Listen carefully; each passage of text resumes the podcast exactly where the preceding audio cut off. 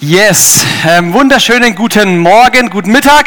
Äh, schön, dass wir gemeinsam den Gottesdienst äh, feiern dürfen. Ähm, danke für dieses geniale Lobpreiszeit ans Lobpreisteam. Applaus für euch, das war spitzenmäßig. Können wir sehr, sehr dankbar sein, so viele äh, geniale Musiker zu haben, die uns in Gottes Gegenwart führen. Yes, mein Name ist Daniel. Ähm, ich leite den Kids-Bereich, Kids Next Gen, also Kinder, Jugend und Familie und freue mich, dass wir heute gemeinsam Zeit verbringen können. Wir sind in unserer Predigtserie Warum Kirche?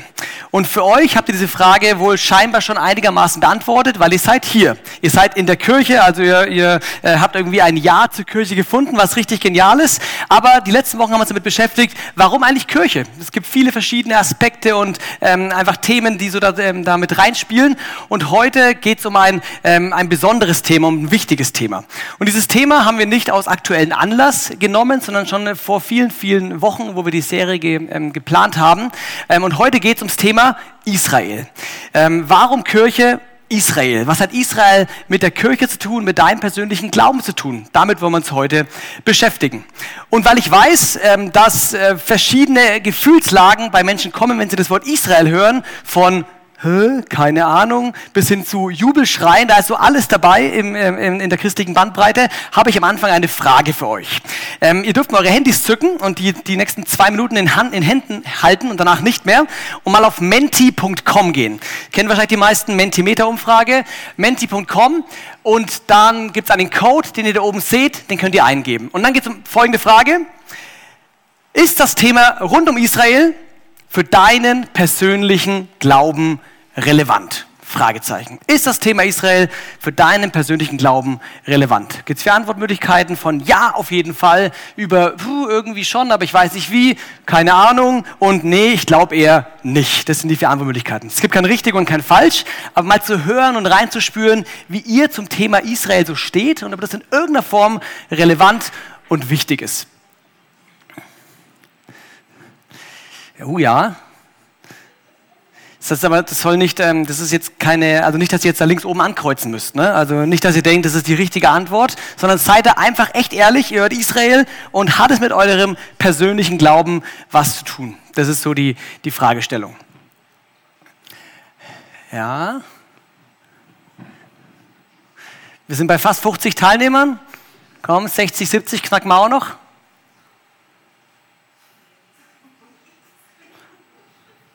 Ja, aber es, es gibt sich schon ein Bild. Also oben sind schon die Leute, die sagen, ja, irgendwie Israel ist wichtig und manche haben schon verstanden, warum. Aber und ein paar sind so, ja, ich weiß schon irgendwie, aber ich weiß noch nicht genau wie. Also das sind die oberen beiden. Die unteren beiden sind so bei 15 Prozent, wo es eher so, äh, keine Ahnung, eher nicht die Antwort ist. Ähm, genau, aber wir sehen, dieses Bild ist eigentlich ganz interessant.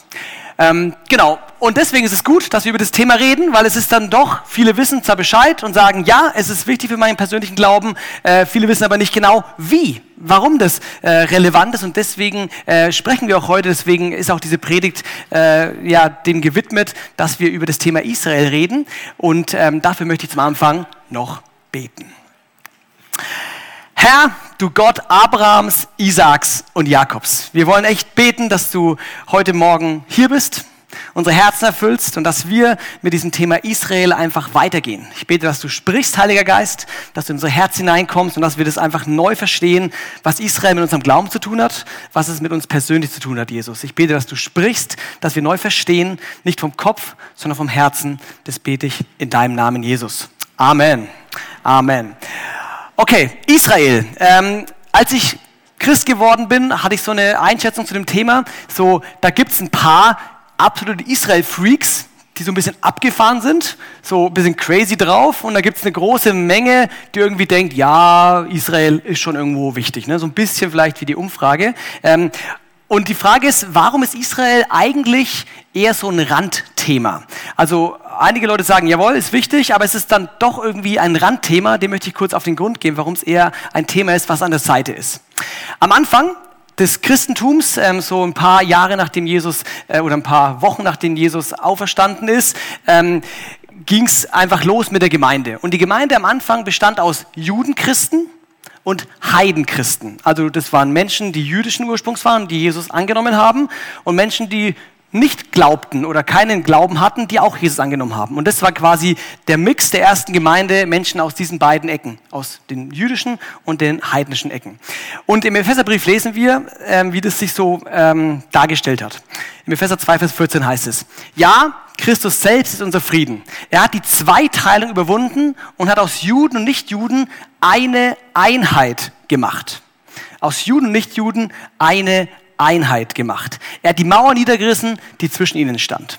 Also das sieht man so ein bisschen. Von Anfang an war immer der Plan, dass Juden und oder Juden und ja, Heidenchristen oder Judenchristen und Heidenchristen, dass sie zusammenkommen, dass sie quasi gemeinsam ähm, die Gemeinde bilden, den Leib Christi bilden.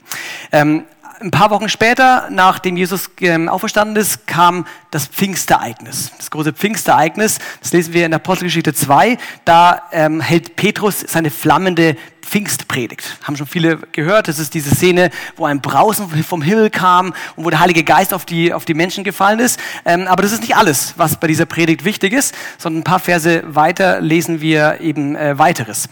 Diese Rede, die ging an jüdische Männer, und die Einwohner Jerusalems. Also auch wieder an Juden und auch den Rest, der in der Stadt gewohnt hat. Das waren sicher nicht alles Juden. Also beide waren angesprochen bei dieser Predigt und oder bei dieser Rede. Und da sagt Paulus ähm, äh, Petrus folgendes in den Versen 36 und auch 39. Das ganze Haus Israel soll nun zuverlässig erkennen, dass Gott ihn sowohl zum Herrn als auch zum Christus gemacht hat. Diesen Jesus, den ihr gekreuzigt habt. Also das Haus Israels die Menschen der Juden, die sollen was erkennen.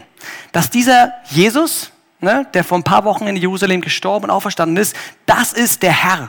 Das ist der Messias, auf den die Juden schon so lange gewartet haben. Die Juden hatten eine ganz krasse Messias-Erwartung und er hat äh, zum Volk Israel gesagt oder zum Haus Israel, da ist er, seht ihr ihn. Der ist Herr und er ist Messias. Als sie aber das hörten, drang es ihnen durchs Herz. Das war so der Moment, wo bei einigen Menschen, Juden, Nichtjuden, es ins Herz gefallen ist, ja, ich sehe es. Jesus ist der Messias. Und dann kamen viele Leute ähm, zum Glauben. Viele Leute sind gläubig geworden. Und äh, dieser, dieser Call war quasi an das Haus Israel gerichtet. Also, dass die Juden quasi Jesus als ihren Messias erkennen sollen.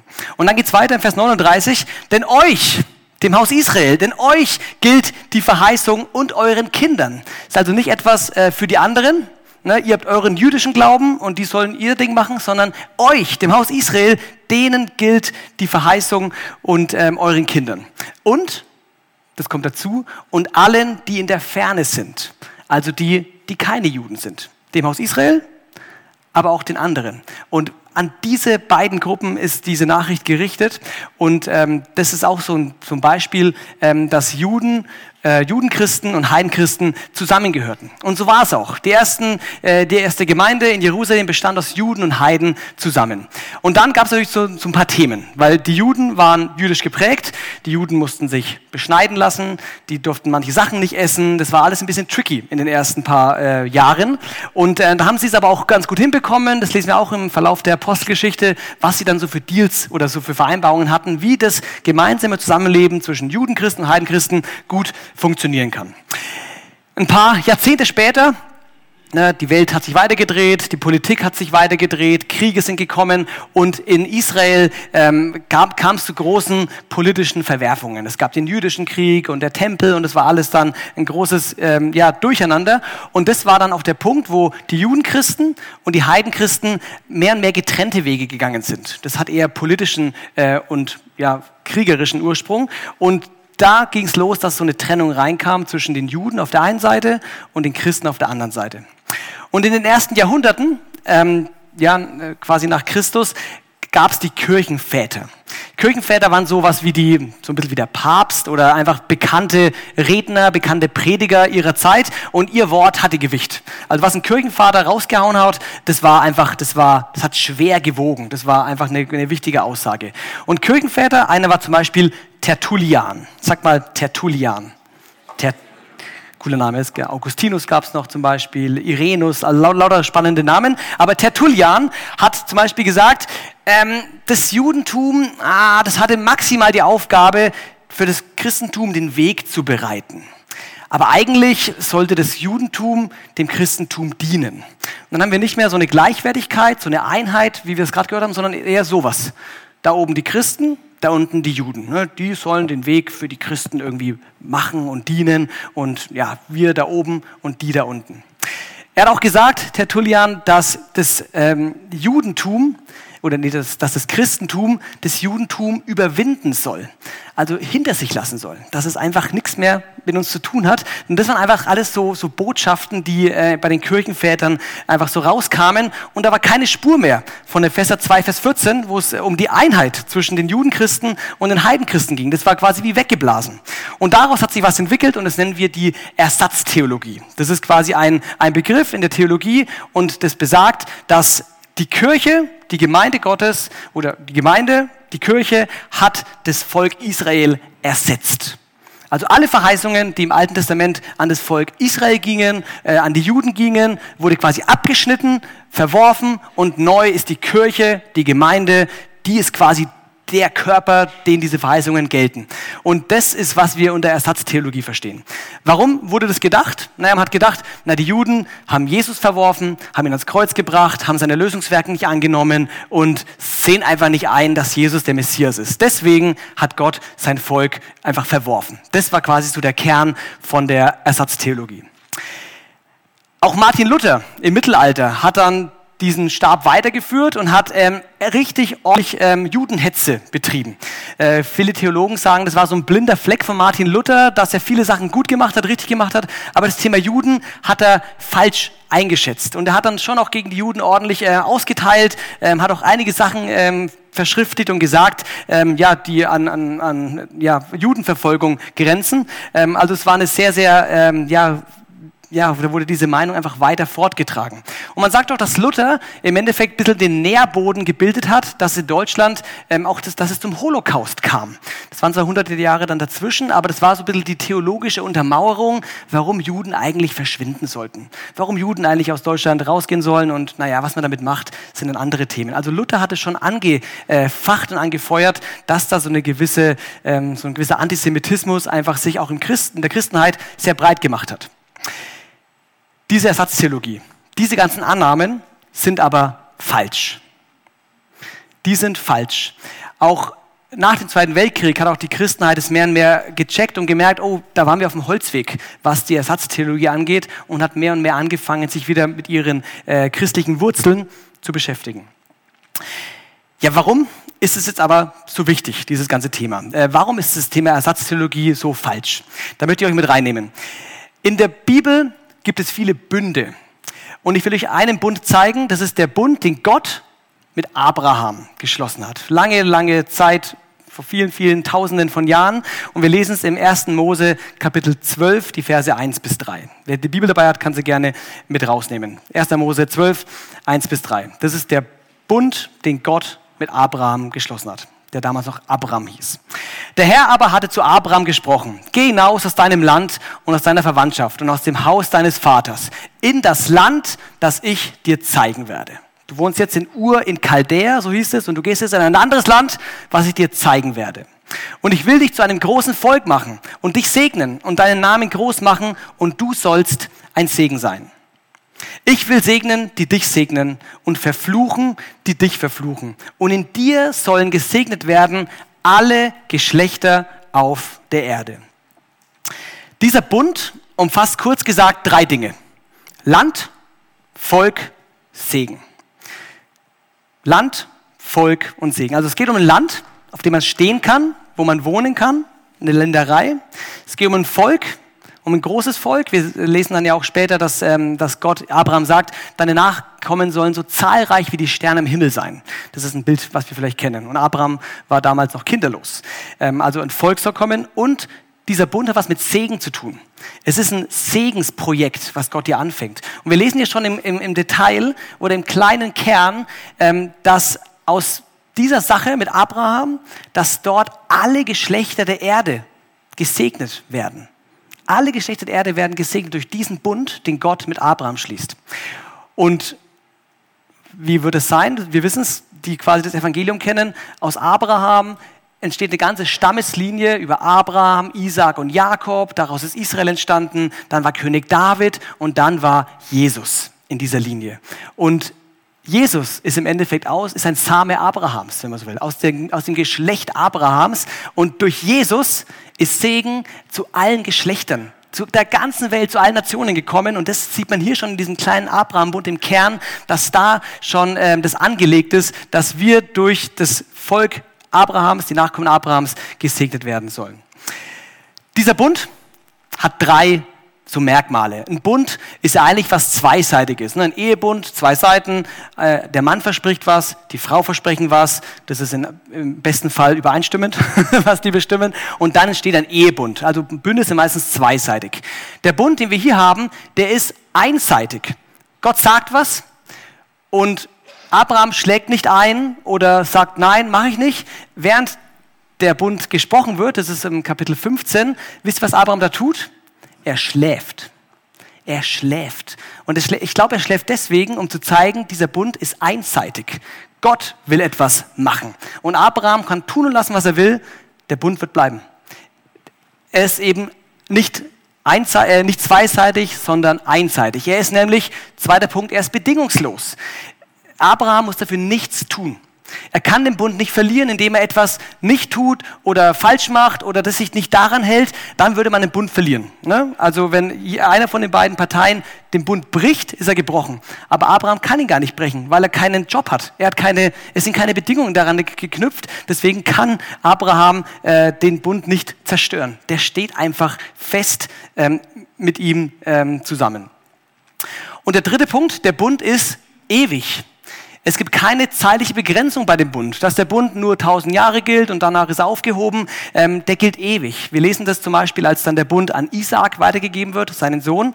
Ähm, da ähm, schreit, da lesen wir 1. Mose 17, 19. Und ich will meinen ewigen Bund mit ihm und seinen Nachkommen bestätigen. Also immer wieder mit den Nachkommen und er geht auf Isaac über, äh, auf Jakob über und immer wird dieser Bund weitergegeben, sodass er wirklich ewig bleibt. Ich will meinen ewigen Bund mit ihm und seinen Nachkommen bestätigen. Also, die Erwählung und die Verheißung, die bleiben, die wir hier lesen. Die Erwählung ähm, vom, von Abraham und den Nachkommen, die bleiben und sie werden, ähm, ja, sie können nicht zunichte gemacht werden. Und dann erfolgte eben diese, diese Umkehr von der Ersatztheologie und man hat wieder mehr gemerkt, ah ja, okay, da ist ja was. Wir als Christen, wir haben was mit unseren, äh, mit unseren jüdischen äh, Vorfahren zu tun und wir haben uns mehr und mehr wieder angefangen, auf unsere Wurzeln zu besinnen. Das war nach dem Zweiten Weltkrieg. Und jetzt sind wir in dieser Zeit, wo wir uns um diese Wurzeln ein bisschen mehr kümmern. Und äh, das ist eben das Thema Israel und das Thema ähm, von den Juden. Ähm, Tobias Teichen, bekannter Pastor vom ICF München, hat einen Satz gesagt, wir wollen unseren hebräischen oder jüdischen Wurzeln entdecken. Denn ohne diese werden wir nicht die volle Kraft des Glaubens entdecken. Also Tobias Teichen sagt, wir müssen unsere hebräischen Wurzeln entdecken und anschauen und nicht irgendwie die beiseite schieben. Und erst dann werden wir die Fülle des Glaubens entdecken. Und das ist, finde ich, eine krasse, eine krasse Aussage, dass wir uns mit dem Thema auseinandersetzen sollten, ähm, dass es eben nicht ein Thema ist von ein paar Israel-Freaks, ähm, die irgendwie Sachen machen, die man nicht versteht, sondern es ist ein Thema, was uns alle angeht. Wenn ich Jesus nachfolge und mit ihm unterwegs bin, dann darf ich mich mit meinen hebräischen Wurzeln beschäftigen und kann so in die Fülle des Glaubens eintauchen. Und das ist was, äh, deswegen beschäftigen wir uns mit dem Thema. Ja, was machen wir jetzt mit diesen ganzen Informationen? Ne? Bund und äh, lauter so Sachen rund um Israel und Judentum, Abraham. Was ist jetzt unser Job? Unsere Verantwortung als Christen. Ich habe ein Zitat ausgenommen von Harald Eckert. Der hat vor ein paar Jahren eine Organisation geleitet, die heißt Christen an der Seite Israels. Und er hat es ganz kurz und prägnant zusammengefasst, was mein Job ist und dein Job ist. Also unser Job als Christen. Unsere Verantwortung als Christen ist es, ein Herz zu haben, welches Israel gerne segnet. Ein Herz zu haben, welches Israel gerne segnet. Jetzt hören wir diesen Satz und da kommen einige Gefühle rein. Oh, wie kann ich Israel segnen, was die gerade machen und Krieg und hin und her. Oh, schwierig, ne? Also da, da geht natürlich die politische äh, Sphäre und die geistige Sphäre, die gehen da volle Kanne zusammen. Und da muss man einfach gut unterscheiden, was, was, meint, was meint er jetzt eigentlich damit. Lass uns ein bisschen äh, auf den Grund gehen. Wir sollen ein Herz haben. Bei dem Thema geht es um, um eine Herzenshaltung. Es geht nicht um eine politische Meinung, eine politische Einstellung zu einem, ja, das machen die gut, das machen die schlecht. Ähm, das ist nicht das Thema. Es geht um eine Herzenshaltung.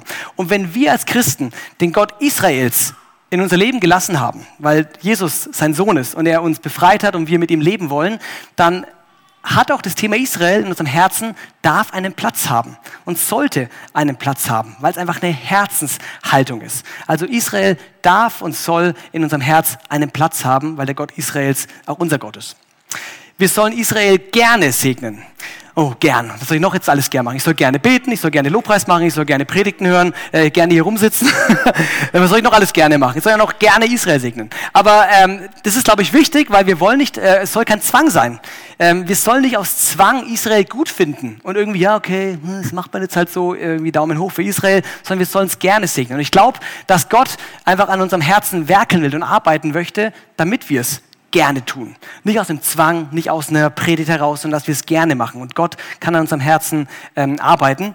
Und bei all dem, was wir gerne tun wollen, wie gesagt, immer diese geistliche Dimension im Blick behalten. Nicht die politische so sehr, sondern die geistige Dimension im Blick behalten. Wir sollen segnen. Das ist unser Job. Wir sollen segnen. Israel ist ein Segensprojekt, haben wir gerade schon gehört. Aus ähm, den Nachkommen Abrahams ähm, ist Segen für alle Nationen gekommen durch Jesus. Und wir lesen ähm, in dem Bund von Abraham, ich will segnen, die dich segnen. Also wenn ich Israel segne, dann wird Segen zurückfließen. Das ist auch die Verheißung, die da mit verborgen steht. Wenn ich Israel segne, Gutes über Israel ausspreche, Gutes von Israel sage und denke, ähm, dann ähm, wird Segen zu mir zurückfließen. Und so ist es einfach ein Segensgeben und ein Segensnehmen. Ähm, und alle, die ganze Welt wird dadurch gesegnet werden. Kommen wir später noch dazu, was es wirklich konkreter bedeutet. Israel Puh, und jetzt wird spannend. Israel, okay, ich soll Israel segnen. Was ist denn bitte Israel? Ich sage euch, ich war im Sommer in Israel. Wir wollten als Familie da mal drei, vier Wochen verbringen, um denen auf den Grund zu gehen. Dieses wichtige Thema im Glauben, Israel, was heißt es eigentlich? Ne? Volk der Juden, das Land, hin und her. Und ich bin dahin gegangen mit der, mit der Erwartung, wenn wir in Israel waren, dann kann ich Israel genau gut definieren und umreißen und umschreiben. Aber wisst ihr was? Ich kam aus Israel zurück und hatte mehr Fragen als Antworten weil es eben nicht so leicht möglich ist, das in zwei Sätzen zu definieren.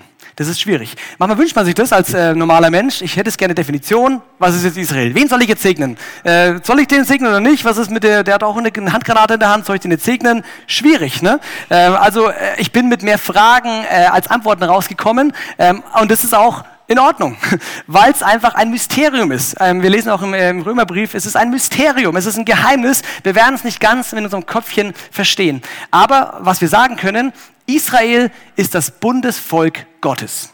Mit Bundesvolk meine ich, das ist das Volk, mit dem, mit dem Gott einen Bund geschlossen hat. Abraham, Isaak, Jakob. Jakob wurde umbezeichnet als Israel, also voilà, sind wir da beim Bundesvolk. Das ist das Bundesvolk ähm, Gottes.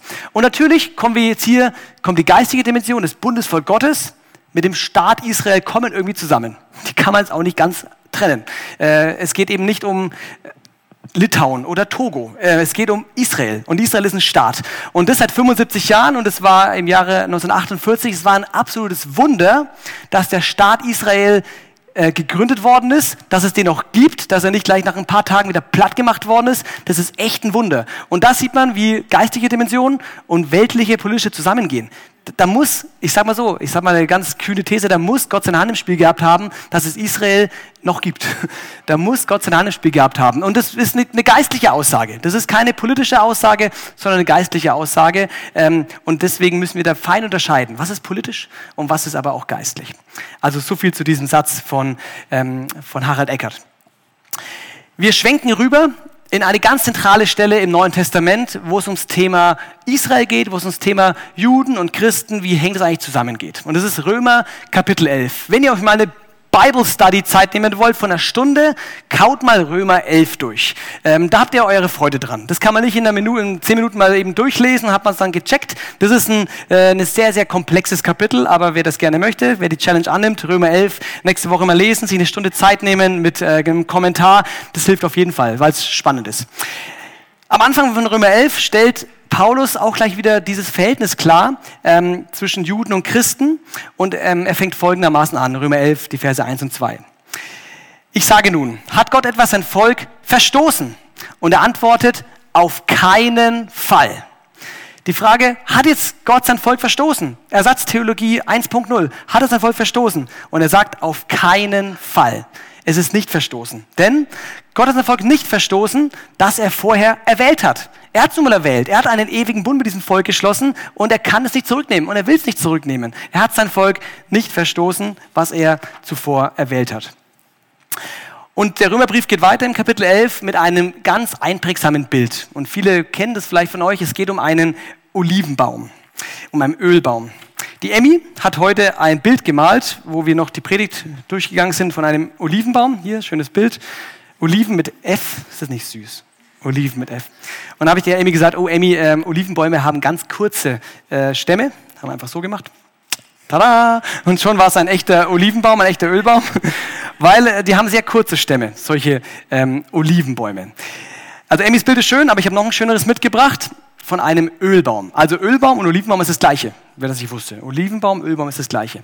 Und Olivenbaum oder Ölbaum war schon damals äh, im Alten Testament immer ein Bild für Israel. In Jeremia lesen wir, einen grünen Ölbaum mit schöner, wohlgestalteter Frucht hat dich der Herr genannt. Das sagt Gott über Israel aus, also ein schöner, wohlgestalteter ähm, Ölbaum.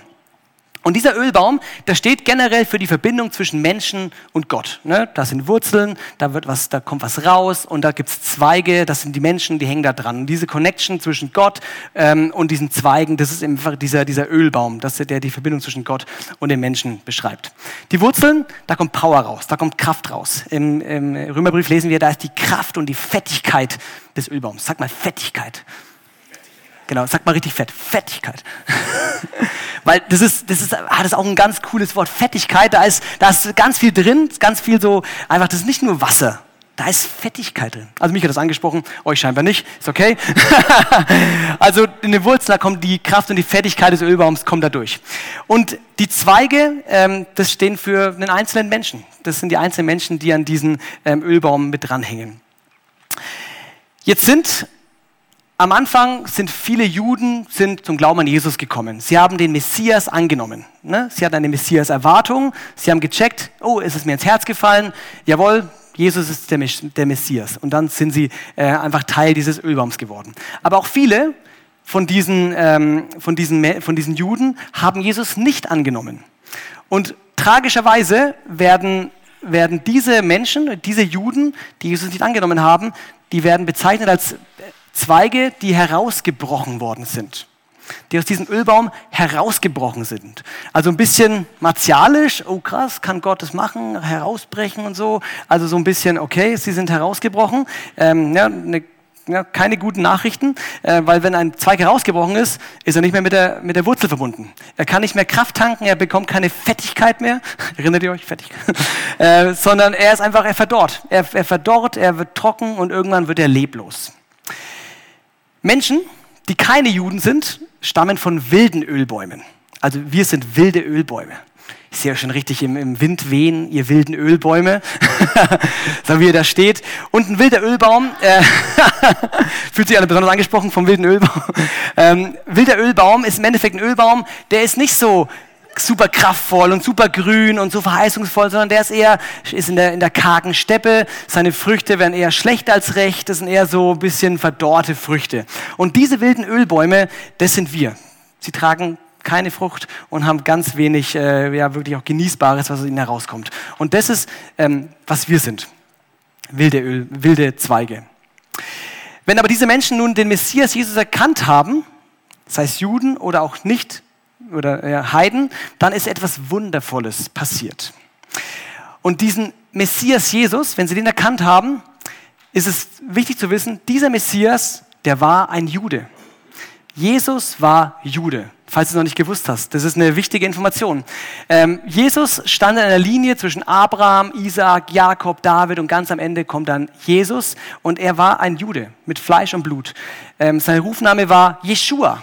Also wenn du mal hörst, dass jemand Jeshua sagt, dann sagt er eigentlich nur den korrekten Namen, den, den man vor Ort gesagt hat.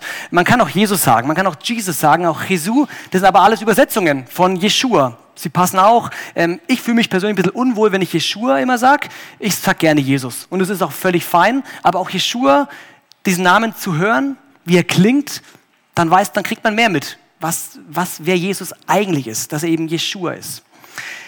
Jeshua, ihr seht schon, Jeshua, er kannte die Tora. Er kannte die jüdischen Feste, sein, sein Kopf, sein Denken war jüdisch geprägt. Er hat nicht so, er wollte keine Definitionen haben, wie ich das gerade äh, sagen wollte. Er war jüdisch geprägt. Er war ganzheitlich unterwegs, weil sein Denken einfach anders geprägt war. Und das ist wichtig zu wissen, dass unser Jesus, dem wir nachfolgen, Jude war. Ich habe mal ein Bild mitgebracht von Jesus, so ein Jesus-Bild. Ich finde ein sehr cooles Bild und dieses Bild ist so ein Stück weit verzerrt. Das sind so Platten und so ein bisschen, so ein bisschen 3D-mäßig schaut es aus. Und ich glaube, jeder von uns hat ein Bild von Jesus, was er sich selbst zurechtgebastelt hat. Warum? Weil wir in einer Kultur leben, weil wir Filme schauen, weil wir Podcasts hören, weil wir in der Bibel lesen und uns unser eigenes Bild machen. Und so hat jeder so sein eigenes Jesusbild. Und meistens ist dieses Jesusbild ein Stück weit verwestlicht weil wir in einer westlichen Kultur leben. Ähm, jemand in Asien hat ein anderes Jesusbild. Jemand, äh, der aus Russland kommt, hat auch noch ein anderes Jesusbild. Und so haben wir auch ein verwestlichtes Jesusbild. Aber Jesus war eben kein westlicher Mensch. Er war kein Mitteleuropäer, kein Amerikaner, er war Jude, aus dem Stamm Juda und aus dem Hause Davids. Und er hatte eine jüdische Mutter. Das ist, was einen per se zum Juden macht, eine jüdische Mutter zu haben. Ähm, und das ist, glaube ich, echt wichtig zu wissen, wenn wir über Jesus nachdenken, dass unser Bild, was wir so geprägt bekommen haben, was in die Kultur so reinpasst, das ist einfach, ähm, ja, dass, dass wir den Juden Jesus dahinter sehen. Und dieser Jude, Jesus, Jeshua, hat was Wunderbares vollbracht an diesem Baum. Er hat uns einen Weg eröffnet, dass wir als wilde Ölzweige von wilden Ölbäumen eingepfropft werden können. Ich habe ein Bild mitgebracht, was es heißt, eingepfropft zu werden. Das ist quasi eine botanische Sensation. Ähm, ein Zweig, der jahrelang abgebrochen worden ist und einfach brach liegt, den kann man nach Jahren mit einer gewissen Technik, sag ich mal, wieder in einen Zweig einpfropfen und dann kommen, dann kommt er wieder zum Leben. Dann wird dieses tote Stück Holz kommt wieder zum Leben zurück. Und wisst ihr was? Man kann sogar einen Apfelbaum Birnenzweige einpfropfen und dann wachsen da wirklich Birnen und Äpfel am gleichen Baum. Ist es nicht abgefahren? Also das ist, was mit Pfropfen gemeint ist. Und wir als Christen, wir als äh, wilde ähm, Ölbäume wurden eben eingepfropft in diesen edlen Baum. Und auf einmal werden wir von dieser edlen, verheißungsvollen, erwartungsvollen Wurzel genährt, von der Fettigkeit des Ölbaums und wir, wir werden von ihm quasi versorgt.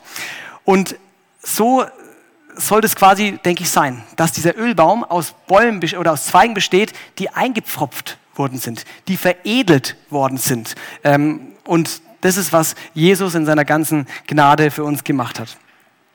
Ich war mal vor ein paar Jahren, war ich in einer messianischen Gemeinde in Nürnberg. Äh, eine messianische Gemeinde ist eine Gemeinde von Juden, die an Jesus glauben, die an den Messias glauben. Und wir waren im Lobpreis gestanden und das war für mich so ein genialer Moment zu sehen. Wir stehen im Lobpreis, ich als Christ, äh, die neben mir quasi die jüdischer Herkunft waren, die auch an Jesus glauben. Und wir beten gemeinsam in Einheit den gleichen Gott an.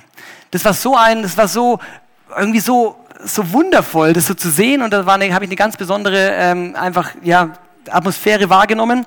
Und auch wo wir jetzt in Israel waren, haben wir auch, waren wir auch in der messianischen Gemeinde äh, am See Genezareth. Und da haben wir auch, äh, haben wir das auch erlebt und da haben wir auch die Lieder auf Hebräisch gesungen, äh, so wie wir das konnten mit unserem, naja, ist halt nicht so leicht natürlich, ne? aber wir haben Jeshua gesungen. Und es war einfach so, ein, so, ein anderer, so eine andere Atmosphäre, weil wir diesen jüdischen Jesus, diesen Jeshua einfach gesehen haben und anerkannt haben. Und ähm, ich glaube, so soll das einfach sein, dass veredelte Zweige wie wir und ähm, ja, natürliche Zweige wie die Juden äh, gemeinsam an dem Baum sind. Jetzt haben wir eine große Gefahr. Ne? Man könnte jetzt sagen, okay, wir Christen, wir haben es gecheckt. Wir Christen haben Jesus erkannt äh, und die Juden eben nicht. Und dann entsteht so ein Verhältnis. Wir sind da oben, die Juden haben es nicht gecheckt, wir aber schon, aber die da unten, die Juden, die werden das schon irgendwann hinkriegen. Und da kann man so ein bisschen abfällig draufschauen. Und das ist eine große Gefahr. Das ist auch quasi der Ursprung von der Satztheologie gewesen, so ein bisschen dieses Verhältnis. Und im Römerbrief steht Folgendes, die Verse 17 und 18. Da geht es nochmal um diese ganzen, um diese Zweige. Doch einige dieser Zweige, und damit sind die Juden gemeint, wurden herausgebrochen. Und du, der Zweig eines wilden Ölbaums, wurdest eingepfropft. Nun hältst du ebenfalls Kraft aus der Wurzel des Ölbaums und nährst dich von seinem Saft. Doch sei nicht stolz darauf, dass du anstelle der herausgebrochenen Zweige eingepfropft wurdest. Vergiss nicht, dass du nur ein Zweig bist. Du bist nur ein Zweig. Ich bin nur ein Zweig. und nicht die Wurzel. Denn du trägst, denn nicht du trägst die Wurzel, sondern die Wurzel trägt dich. Die Wurzel trägt dich. Also ohne diese Wurzel haben wir keinen Halt. Werden wir nicht getragen, werden irgendwann umkippen. Und das ist so wichtig zu wissen, dass Israel für unseren Glauben ein tragendes Element ist. Es ist eben nicht nur ein Randthema, was ein paar Jesus- oder Israel-Freaks haben. Es ist ein ganz, ganz zentrales Thema, weil es ein tragendes Element ist. Und Jesus selbst ist diese Pfropfstelle. Ne? Wo da so reingepfropft worden ist, das ist Jesus. Das hat er in seiner großen Gnade uns, uns dieses Geschenk gemacht. Alle Geschlechter der Erde sollen gesegnet werden durch ihn, dass wir da einfach Anteil haben an der Kraft dieses Baumes. Und jetzt die Frage, was heißt das für uns konkret? Wir wurden eingepfropft in den, in den Ölbaum. Wir nähern uns aus äh, unseren äh, israelischen, hebräischen Wurzeln. Was heißt es für uns konkret? Das Erste, wir dürfen uns mit dem Thema Israel beschäftigen. Ähm, wir reden oft, wir denken vielleicht darüber, über Nächstenliebe, über Nachfolge, über Jüngerschaft. Das sind alles wichtige Themen. Aber dass wir das Thema Israel in unsere Nachfolge mit reinnehmen, damit will ich uns echt ermutigen, dass es einfach unsere Nachfolge auch prägen darf. Ähm, dass wir anfangen, uns mit dem Thema zu beschäftigen, davon Gott zu hören, uns da reinzudenken. Dass wir zum Beispiel den Sabbat, der ein jüdisches Gut ist, dass wir das ähm, persönlich nehmen. Ähm, ohne quasi die Gesetzlichkeit und die Strafen, die dahinter stehen im Alten Testament, aber dass wir es für uns nehmen als etwas Jüdisches, was wir in uns aufnehmen können und was wir in unser Leben einbauen können. Oder auch die jüdischen Festtage. Da ist so viel, da ist so viel Kraft dahinter, so viel äh, tieferes Verständnis über Jeshua. Ähm, das ist einfach so wertvoll. Die letzten paar Jahre haben wir auch äh, das, das äh, Passamal, das Pessach äh, in der Gemeinde gefeiert und da haben wir echt, äh, da konnten wir Jesus einfach tiefer entdecken und tiefer ähm, uns in ihn hineinversetzen.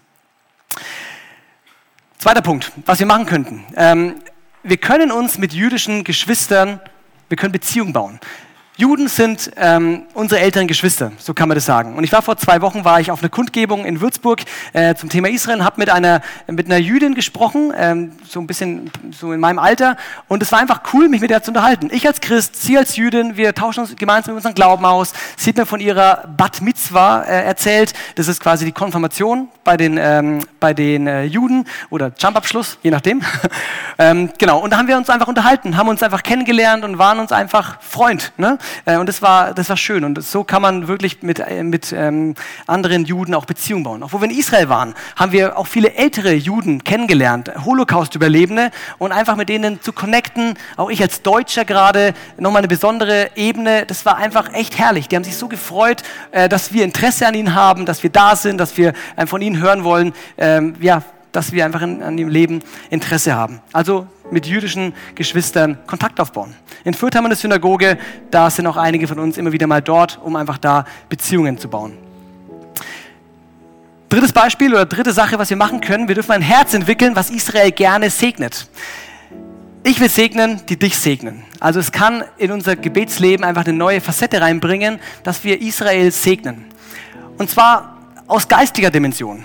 Es ist, auch da müssen wir gut unterscheiden, was, was segne ich, was was heiße ich gut, was sehe ich kritisch, das ist aber eine andere Schublade, sage ich mal. Aber Israel per se zu segnen, das Land zu segnen, das Volk zu segnen, die Menschen zu segnen, die Regierung zu segnen, ähm, einfach dieses Volk zu segnen, Gutes über es auszusprechen, Gutes einfach äh, über es drüber zu schütten im Gebet, äh, das ist einfach eine Verheißung und da steht, dass wir Segen damit zurückbekommen werden. Äh, wir, die, die Israel segnen, die werden Segen empfangen, um es auch wieder weiterzugeben dieses Segensprojekt Israel, das geht auch, hat bei uns, mit uns was zu tun, weil, weil auch wir das segnend hineinsäen dürfen. Und auch gerade jetzt natürlich, dass wir an der Seite Israels stehen.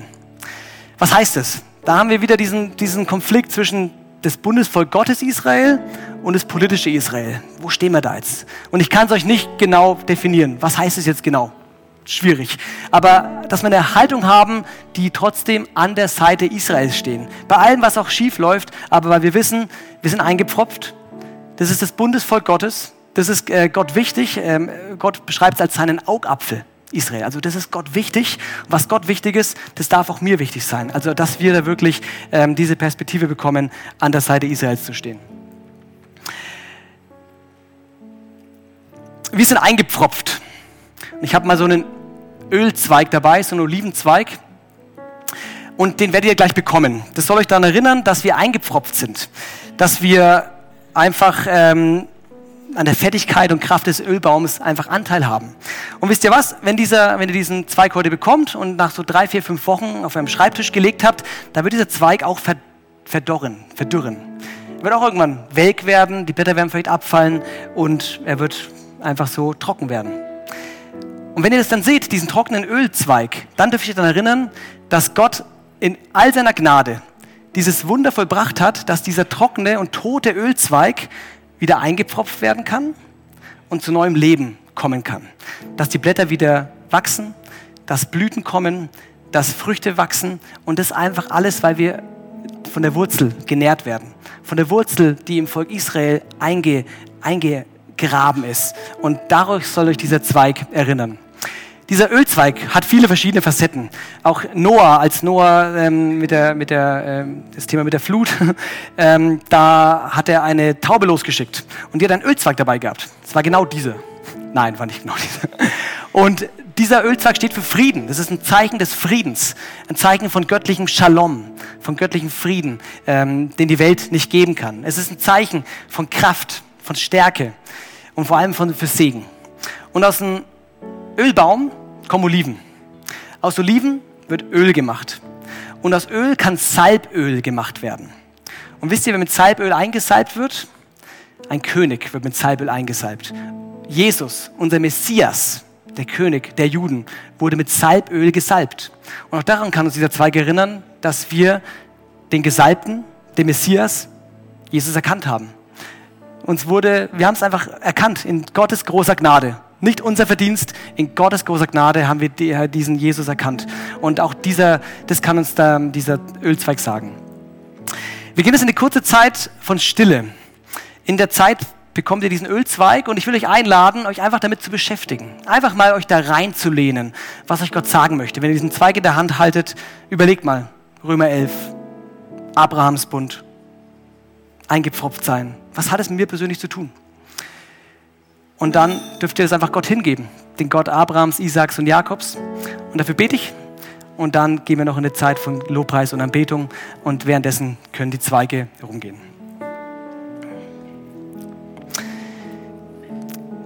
Jeshua, ich danke dir, dass du in deiner großen Kraft, in deiner großen Gnade, in deiner großen Souveränität uns einen Weg geschaffen hast, durch den wir leben können durch den wir wilde Ölzweige, die verdorren und trocken sind und keine Frucht bringen, eingepfropft sind in etwas Größeres, in was Fruchtbringendes, in was Verheißungsvolles, in was Wundervolles. Und ich bete, dass es jeder Einzelne neu versteht, was du uns damit sagen willst. Ich bete, dass wir unsere Wurzeln ehren und hochhalten, dass wir demütig sind unseren Wurzeln gegenüber und dass wir uns auch nähren lassen von denen, der uns der uns ausmacht, der uns versorgt, der uns gibt, der uns mit Segen überschütten möchte. Und ich bete, dass du Gottes Begegnung schenkst in den nächsten Augenblicken, dass wir neu verstehen, wer du bist, Jeshua, dass du der jüdische Messias bist. Und wir haben Anteil an deiner, an deiner Gnade und an deinem Werk. Wir loben dich und wir erheben dich hoch, Jesus, weil du Gott und weil du König bist. In Jesu Namen.